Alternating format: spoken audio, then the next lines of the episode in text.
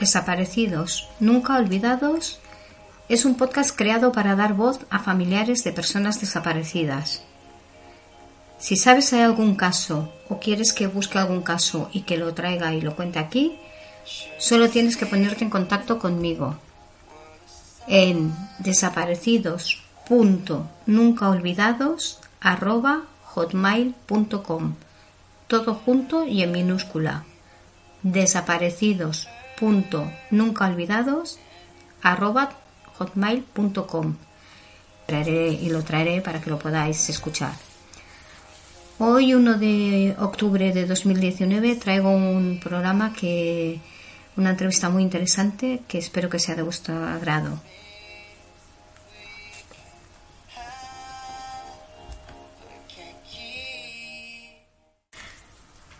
Buenas tardes, con vosotros Maricarma Orrit desde el podcast Desaparecidos Nunca Olvidados. Hoy tenemos con nosotros a Graciela Moreno Graupera, licenciada en Derecho por la Universidad de Barcelona. Trabaja en la Administración de Justicia desde 1991 y en 2002 ingresó en la carrera judicial. Actualmente es juez de un juzgado penal de Barcelona. También ha escrito cuatro novelas: Juegos de Maldad del 2015, Flor Seca, El Bosque de los Inocentes y la última que es Invisibles, que trata precisamente del tema de los desaparecidos, es de este año. Buenas tardes, Graciela. Hola, buenas tardes, ¿qué tal? Bien, ¿y tú cómo va? Pues bien, muy bien, aquí encantada de hablar contigo. Bueno, ante todo, pues agradecerte que hayas querido ah, dedicar un poco de tu tiempo a hablar conmigo, aunque sea un podcast pequeñito esto, pero bueno, se agradece también, ¿eh? Bueno, no, no, que va, que va, yo encantada de estar aquí. ¿Tienes algún familiar o conocido desaparecido? No, no, afortunadamente no, no he tenido que pasar por esa desgracia hasta la fecha ni. Ah, ¿Cómo fue que decidiste hacerte juez? Bueno, pues yo empecé a trabajar, terminé la carrera de Derecho, empecé a estudiar las oposiciones para funcionaria en los juzgados y bueno, me gustaba también el trabajo de juez, entonces luego ya fui preparando las oposiciones y aprobé en el año 2002. Ah, ¿Cuál es el primer caso que recuerdas de referente al tema de los desaparecidos que hayas tratado? Bueno, hemos tenido muchos casos porque la mayoría de ellos bueno, empiezan siempre por una denuncia que se presenta ya sea ante la policía o a veces también se presenta al juzgado. Entonces la policía empieza a investigar y nosotros bueno abrimos diligencias a ver a la espera de lo que nos traiga la policía muchísimos, no puedo hablar tampoco ni del primero ni del último, ¿no? Pero bueno, sí puedo decir que en alguno de ellos, sobre todo cuando encuentras restos que luego han sido analizados y se demuestra y se comprueba que, que pertenecían a una persona que había habido una denuncia antes, pues es bastante, bastante duro. Mm, ¿Qué crees que falla en el, en el tema de los desaparecidos? Porque parece que aquí hay bastantes cosas que no funcionan, ¿no? Tú, desde tu faceta de, de juez, ¿qué, ¿qué, es lo que más o menos ves que es lo que, lo que falla, que, que no termina de ir bien? Bueno, yo creo que el, básicamente que el tema de los desaparecidos tiene que ser algo que se considere pues como una prioridad, como una situación que tiene que, que no es esporádica, que no desaparece una persona en concreto, sino que bueno, las cifras son muy, alarmantes y necesitamos que a nivel policial y desde luego a nivel de, estructura nuestra judicial también, pues estemos todos más preparados y que haya muchísimo más personal, sobre todo personal de investigación, policía, pues que pueda encargarse más de, estos casos, ¿no? Porque evidentemente hay muchísimo trabajo en todos los ámbitos y a veces parece que, bueno, se investiga al principio un poco, pero si la investigación no da sus frutos, queda todo parado porque es que tampoco hay más medios destinados para ello.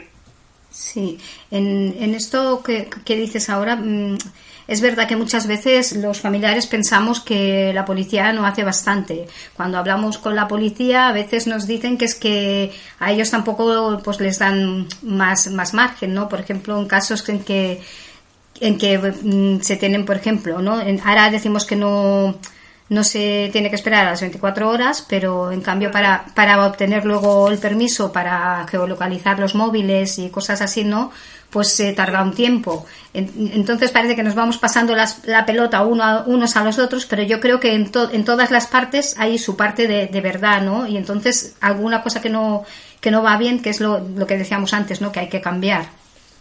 Sí, claro, bueno, es que eso pasa ya, no solamente porque necesitamos más medios, sino que necesitamos también cambios en las leyes, porque lo que comentabas ahora de la geolocalización de los móviles, hay que pedir autorización judicial, luego aunque el juez te lo pueda conceder con más o menos premura, hay que llevarlo a la compañía, la compañía que lo haga. Entonces estamos perdiendo una serie de horas que esto es un cambio legislativo que tendría que producirse en casos de denuncias de desaparecidos, pues esto tendría que hacerse directamente ya la misma policía tiene que hacerlo eh, directamente a la compañía, porque sin esas primeras horas, como ya sabéis, que son las importantes para, para recabar datos y saber o poder saber alguna pista de dónde está esa persona.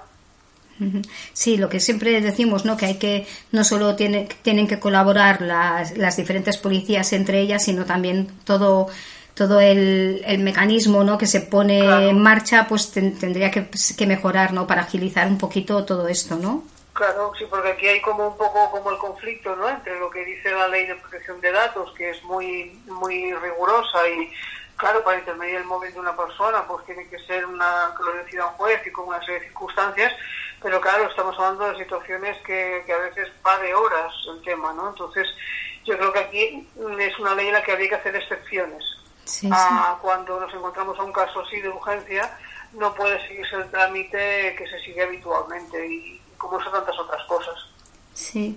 Uh, ahora se ha aprobado el protocolo, bueno, este año se ha aprobado el protocolo que ya está en funcionamiento, está en, marcha, creo que ya debe estar en marcha, o si no es una de las cosas que estamos siempre diciendo del estatuto del desaparecido. Es, esto que esto que comentas debería estar, ¿no? Por ejemplo, porque a lo mejor geolocalizar el móvil de según qué persona, en según qué circunstancia, pues vale, que no que no sea tan tan rápido, ¿no? Pero en un caso de desaparición debería haber una, una excepción para estos casos, ¿no? Eh, exacto, sobre todo cuando hablamos, por ejemplo, de un menor de edad o una persona que tenga problemas psiquiátricos o una persona que esté desorientada, una persona mayor, pues que lleve el móvil, pues podríamos localizarlo con mucha más facilidad en esas primeras horas y se evitaría luego o no encontrarlo o, o encontrarlo ya que haya fallecido, por ejemplo.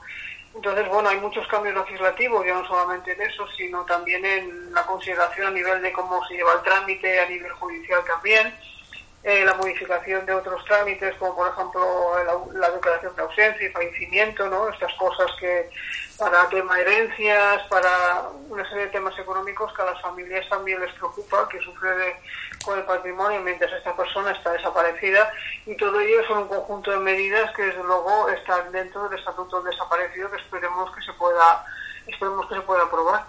Sí, porque aparte del dolor que te produce que, desaparezca una persona, un familiar y no, y no lo encuentres, luego toda esta burocracia, por decir así, no todos estos trámites, la verdad es que son una serie de gastos muy, muy exagerados y una serie de cosas que, que te dejan, bueno, que no, que no sabes por dónde tirar. Uno no, uno no sabe cómo tiene que hacerlo, se siente desorientado, tienes, no, igual no tienes medios para, para, para hacerlo o para pagar un abogado, quiero decir, bueno, todas estas cosas hay que regularlas de una vez ya. Sí, sí. Y entonces en el tema de los desaparecidos en el extranjero, ¿no? Siempre decimos que cuando desaparecen aquí ya es bastante complicado, pues supongo que como, como jueza, ¿no? Yo te pregunto desde tu punto de vista, ¿no? Como para, para luego que poder localizarlos fuera, si aquí es complicado, localizarlos fuera, encontrarlos, traerlos, todo esto también sería necesario que hubiera un tipo de colaboración o ya hay algún tipo. Sí, bueno, sí que la hay, lo que pasa es que siempre, claro, hay un, hay un poco de barreras según el país, claro, no, si estamos dentro de la Unión Europea, en principio no es tan complejo como si fuera otros países fuera de la Unión Europea pero aún así hay una serie de convenios, de tratados internacionales pues que se tienen que seguir y todo es una serie de trámites en la que intervienen muchísimas personas y muchísimas entidades y lo hacen mucho más complicado. Tú puedes tener noticias o tú puedes tener un familiar en un país de la Unión Europea del que no sabes nada y bueno, y para poner en marcha toda la maquinaria de investigación, las policías se tienen que comunicar. Ah, entonces hay una serie de formalidades que quizás son excesivas también, no había que simplificarlo porque estamos hablando de lo mismo otra vez, ¿no? De, del tema de la rapidez, porque entre que se pone y no se ponen los mecanismos en marcha igual ya es ya ha pasado mucho tiempo. ¿Cuándo se suele sobreseer un caso? Bueno, cuando, nosotros tenemos una denuncia de una persona desaparecida, ya sea porque nos lo, nos lo ha comunicado la policía o, o la hemos abierto en el juzgado, se abren unas diligencias y entonces, bueno, se está a la espera de lo que la policía investigue. Y todo lo que nos traiga, los atestados, pues se van a ir incorporando a esas diligencias, a esa causa, y llegará un momento en que si ya no tenemos más, si la policía nos dice que ya no hay más pistas, que ya no tiene ningún hilo más del que tirar, pues lo que haremos es que se archiva. Es lo que es el sobrecimiento. Eso no quiere decir que se archive para siempre. Ah, queda en el juzgado si en algún momento se descubre alguna pista o hay alguna noticia, pues entonces se vuelve a reabrir. Lo que sucede es que, claro, no podemos dejar aquello abierto siempre a la espera de las, de las noticias, ¿no? O sea, en sí lo, lo, archivamos, pero siempre es un archivo provisional. Claro, esto pasa porque es que realmente quien tiene que investigar, quien tiene que aportar datos es la policía. El juzgado no investiga, el juzgado está a la espera de lo que de lo que le envían. Así, las, las personas que tenemos desaparecidos de larga duración no quiere decir que ya esto haya quedado en el aire, sino que si en algún momento hubiera algún indicio, alguna cosa, se, se seguiría. comunicarlo, claro, claro, hay que comunicarlo al juzgado y entonces, bueno, pues se reabrirá para ver qué es lo que ha sucedido, ¿no? Pero esto siempre pasa por la investigación policial. Claro, también se podría cambiar, ese sería otro de los cambios legislativos, es decir, que no apostase como un archivo, sino que quedase siempre como unos casos pendientes y que tanto en tanto se fuera revisando, eso también se podría hacer, pero claro, para eso hay que cambiar la ley. Em, ¿Crees necesario que se pongan más cámaras o que sea más rápido la hora de salir los perros a rastrear? Que no, que todas estas cosas, vuelvo un poco a lo que te he dicho antes, pero también esto es importante. Eh, para agilizar un poco todo esto, ¿no? También. Bueno, yo creo que en cuanto a las cámaras, yo creo que hay bastantes cámaras. Estamos bastante vigilados y bastante controlados. Y bueno, y es imposible, o sea, poner una cámara cada dos metros, ¿no? Y eso tampoco sería lógico.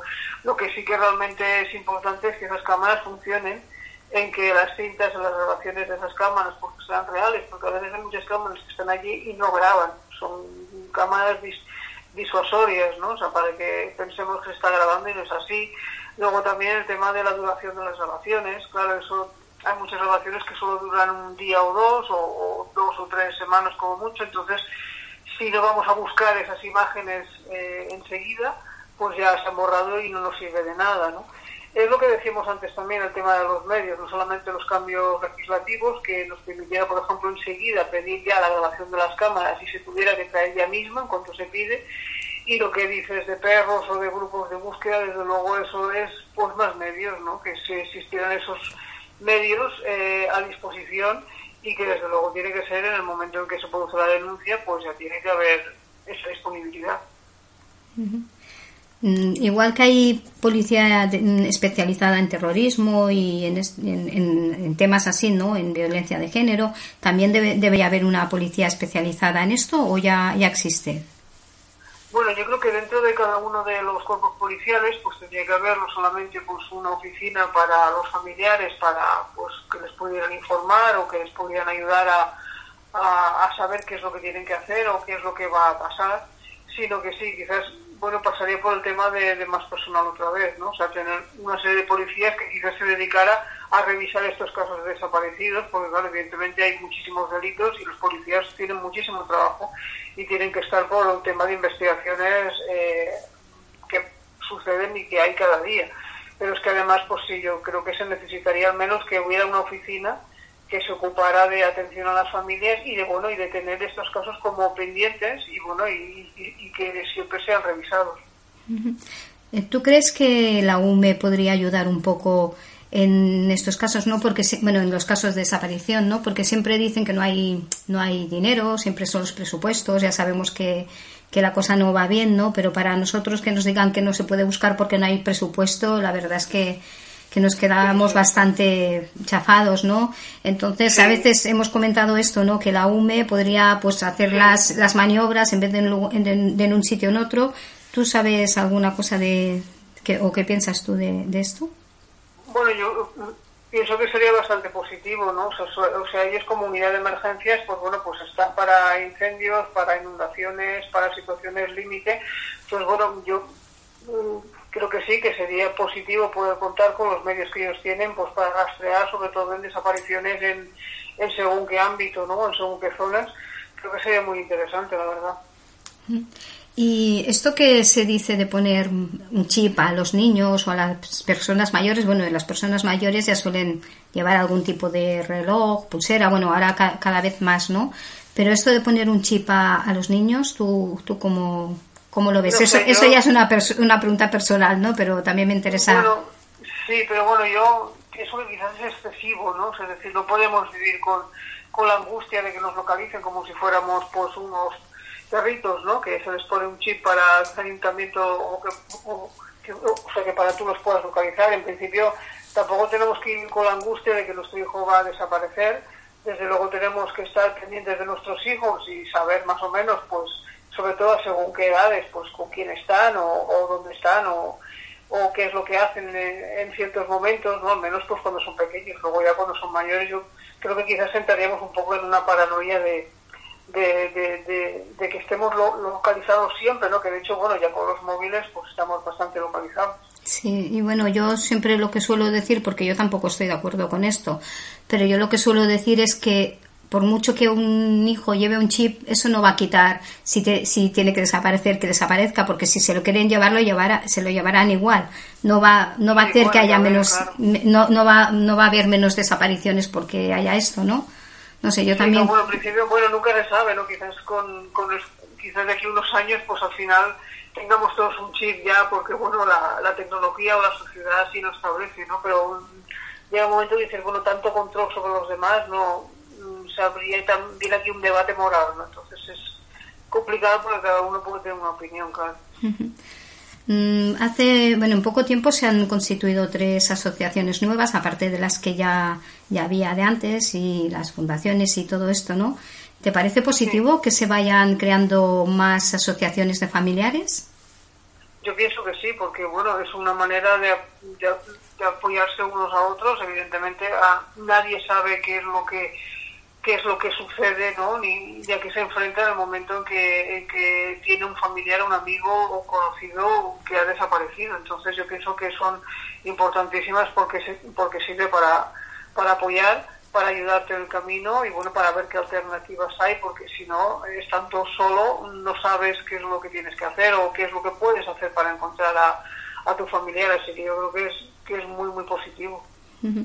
Y bueno, también como decimos que las policías tienen que estar entre ellos también pues eh, colaborando y tal, ¿no? Nosotros creemos también que entre las asociaciones también tenemos que, colaborar, bueno, ya, lo, ya lo hacemos, ¿no? Actualmente.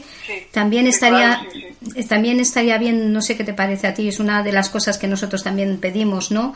Porque al ser, bueno, luego al poder mm, tener voz de los familiares y poder ir a los a las instituciones a, a pedir pues estos cambios que estamos haciendo, ¿no? También estamos, eh, hemos pensado ¿no? que, tener también colaborar con, colectivos de gran vulnerabilidad, con gente mayor, con problemas, con trastornos. Eh, todo esto, tener una, una, colaboración entre nosotros y todos estos, eh, todos estos colectivos mm, también sería bastante positivo para cuando desaparece una persona enseguida, pues que tengamos todos localizado, ¿no? Para saber, bueno, por lo menos tenerlos vistos para poder si en el momento pues eh, alguno de ellos lo ve o acude a alguno de estos centros, ¿tú, tú esto te parece que es positivo también? Sí, porque además es imprescindible, porque si no, mm, si, todas las situaciones evidentemente lo que quieren es lo mismo, encontrar a las personas, con lo cual eh, puede ser que algunas quizás se especialicen más o estén, no tengan más casos de personas mayores o de menores o de según las circunstancias, ¿no? Pero yo creo que, que compartir los datos, compartir las noticias y, decidir una forma de, actuación unitaria, que todas vayan a una, yo creo que es importantísimo porque si no estamos eh, esforzándonos para nada, ¿no? O sea, duplicando actuaciones que al final no conducen a nada. Así que hay que ser prácticos y, y todo el mundo está en el mismo barco, vaya. ¿Y tú, tú encuentras a faltar que en las noticias, por lo menos de, la, de las televisiones públicas, se dieran también un poquito así las alertas, ¿no? Igual que se dan los goles o el tiempo, ¿no? Mm, ¿Piensas que también estaría bien o para que fuera más visual? Diaria, tampoco lo veo imprescindible, ¿no? O sea, no creo yo que porque en el telediario cada día saliera una, una nota de las personas desaparecidas en determinadas circunstancias, quizás no, pero bueno, pero que haya más conciencia y más sensibilidad a los medios cuando de los medios cuando informan o cuando hablan de según que desapariciones pues sí realmente. Y que desde luego aquí el, trabajo más importante es el de las redes sociales. Sin perjuicio de que bueno de que haya también algunos programas específicos que yo quizás eso lo veo más más práctico no que, que hablaran sobre desaparecidos no pero de una manera seria y responsable huyendo del morbo y de la especulación claro Sí, porque también habría que hacer una ley para regular esto, porque a veces también se les va a muchos programas de las manos, pero bueno, sobre todo suelen ser también privadas que luego te dicen que en su horario pueden hacer lo que quieran, ¿no? Claro, en principio hay un, hay un nivel ético, hay unas normas que claro que las televisiones públicas, por ejemplo, los medios públicos tienen que cumplir a nivel privado, eh, no les vincula, pero claro, yo creo que hay una ética general que bueno, que tendría que, que, mandar por encima de lo que es la audiencia, pero eso ya sí que es una cuestión de, los medios. Sí, de cada uno. Sí, que luego, luego la típica respuesta es que te dicen, bueno, es que si hay ofertas porque hay demanda y porque la gente lo ve y tal, ¿no? Pero yo creo que, que una vez te pones a poner estos casos pues por lo menos deberían ser con, con, el máximo respeto. Yo no digo que no lo saquen, pero con el máximo respeto sí, sin hacer tantos circos y tanta cosa porque la verdad es que... que... sí, que evidentemente hay gente que le gusta el tema morboso, pero bueno, es como es el pez que se muerda la cola. Si tú haces según qué tipo de televisión, también vas educando a las personas a, que disfruten con ese morbo, ¿no? Si no, si no la haces, quizás alguno la encontrará faltar, pero con el tiempo quizás ni se planteará que, es posible hacer las cosas de esa manera, ¿no? que lo normal será hacerlas bien, ¿no? O sea, con ética y con respeto. Pero claro, si le damos al público eh, cosas que son mucho más fáciles y de lágrima fácil y de los sentimientos y sin tener en cuenta el respeto a las familias, pues claro, estamos mal educando a toda la población en ese sentido. Y bueno, la última pregunta que te hago es el, derecho al olvido, ¿no? Porque ah, la verdad es que normalmente todos lanzamos alertas, ¿no? De asociaciones, las vamos compartiendo. Normalmente familiares a veces también ya lo primero que hacen es compartir, ¿no? Entonces mm, se, se, decía también, ¿no? Yo también creo que sería positivo, ¿no? Que se lanzara siempre, pues, por ejemplo, del CNDES, que para eso es el Centro Nacional de Desaparecidos, que lo, lo lanzaran ellos y luego, luego todos lo compartiéramos, ¿no? Aquí en Cataluña las competencias son de los Mossos, ¿no? Entonces, pues las lanzan ellos. Pero esto no es para, para decir, oye, pues que unos la pongan y otros no. Yo es más que nada no es para nada para las asociaciones, ¿no? Porque a veces esto se malinterpreta desde según qué sitios, ¿no? Lo he leído bastante últimamente con esto y no y no va por aquí la cosa. Eh, es, más, es más que nada porque si lo lanzan del CNDS o del centro que lo, que lo lancen, ¿no? Una vez esta persona ha aparecido, ellos lo retiran y se borra, desaparece de todas las redes. ¿Qué pasa? Que muchas veces te van llegando alertas de personas que, que ya han sido encontradas, y han sido encontradas vivas. Mira, aún puedes tener la, de esto de, uy, mira, me he equivocado porque me habían dicho que aún no, habían encontrado a esta persona, pero cuando son personas que, que por desgracia han fallecido, pues produce también un dolor a, los, a las familias, ¿no?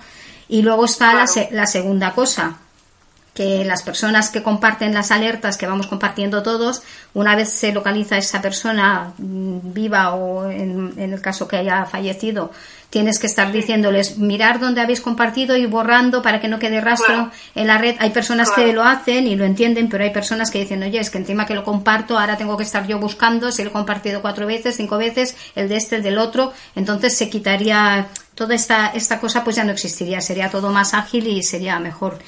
¿Tú qué piensas? Claro, sí, sí, no, sobre todo, bueno, claro, el, o sea, el compromiso desde luego de quien, de, quien lanza la alerta, ni que sea, mm, ni siquiera, a ver, es mucho más difícil borrar, porque quiere decir, ya está de alguna forma publicado, entonces borrar, borrar, dicen que nunca se acaba de borrar todo, ¿no? Pero bueno, yo creo que sería el compromiso de quien ha compartido, de quien lo ha publicado, de anunciar. Es decir, esta persona ha sido encontrada o ya sabemos qué es lo que ha sucedido con ella, pues esta alerta ya queda eliminada, ¿no? O sea, quiero decir, borrar es mucho más difícil porque ya tiene una difusión mundial, ¿no? O sea, con lo cual, aunque yo, por ejemplo, lo borre de mi muro, ha ido, no, no sé a dónde ha ido a parar, ¿no? Entonces, yo creo que es más práctico el compromiso realmente de quien lo ha colgado o de quien lo ha compartido, es decir, la persona tal, esa alerta que yo publiqué, pues que vaya sin efecto porque la persona ha sido localizada, por ejemplo, ¿no? Yo creo que sí, quizás eso es más efectivo, ¿no? Porque lo otro es imposible, ¿no? Aunque yo lo borre del muro,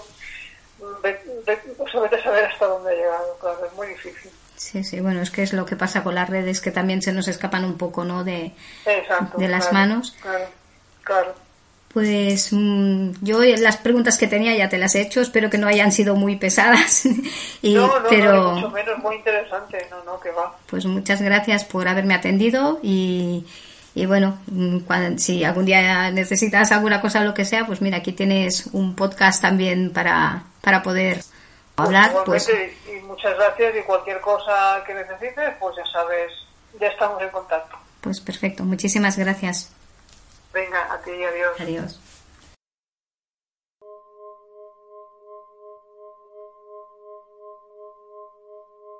should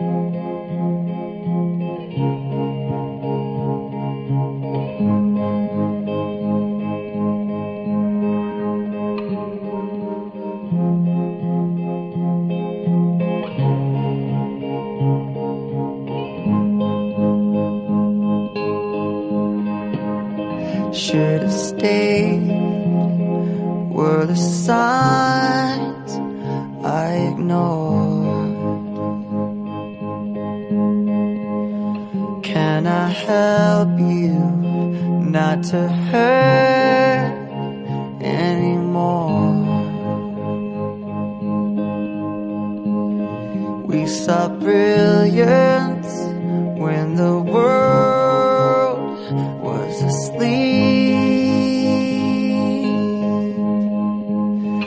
There are things that we can have but can't keep. If they say, who cares if one more light goes out in the sky of a million stars? It flickers, flickers. Who cares when someone's time runs out? If a moment is all we are, or quicker, quicker. Who cares if one more light goes out? Well, I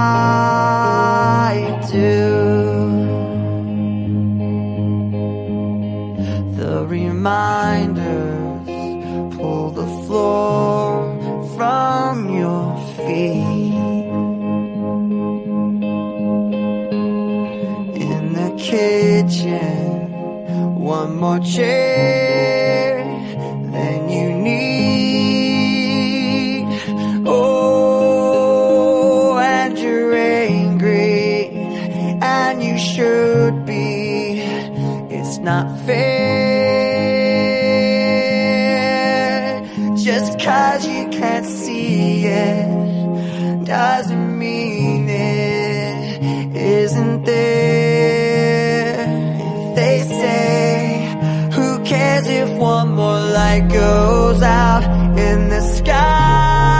A million stars? It flickers, flickers. Who cares when someone's time runs out? If a moment is all we are, or quicker, quicker. Who cares if one more light goes out? Well, I do.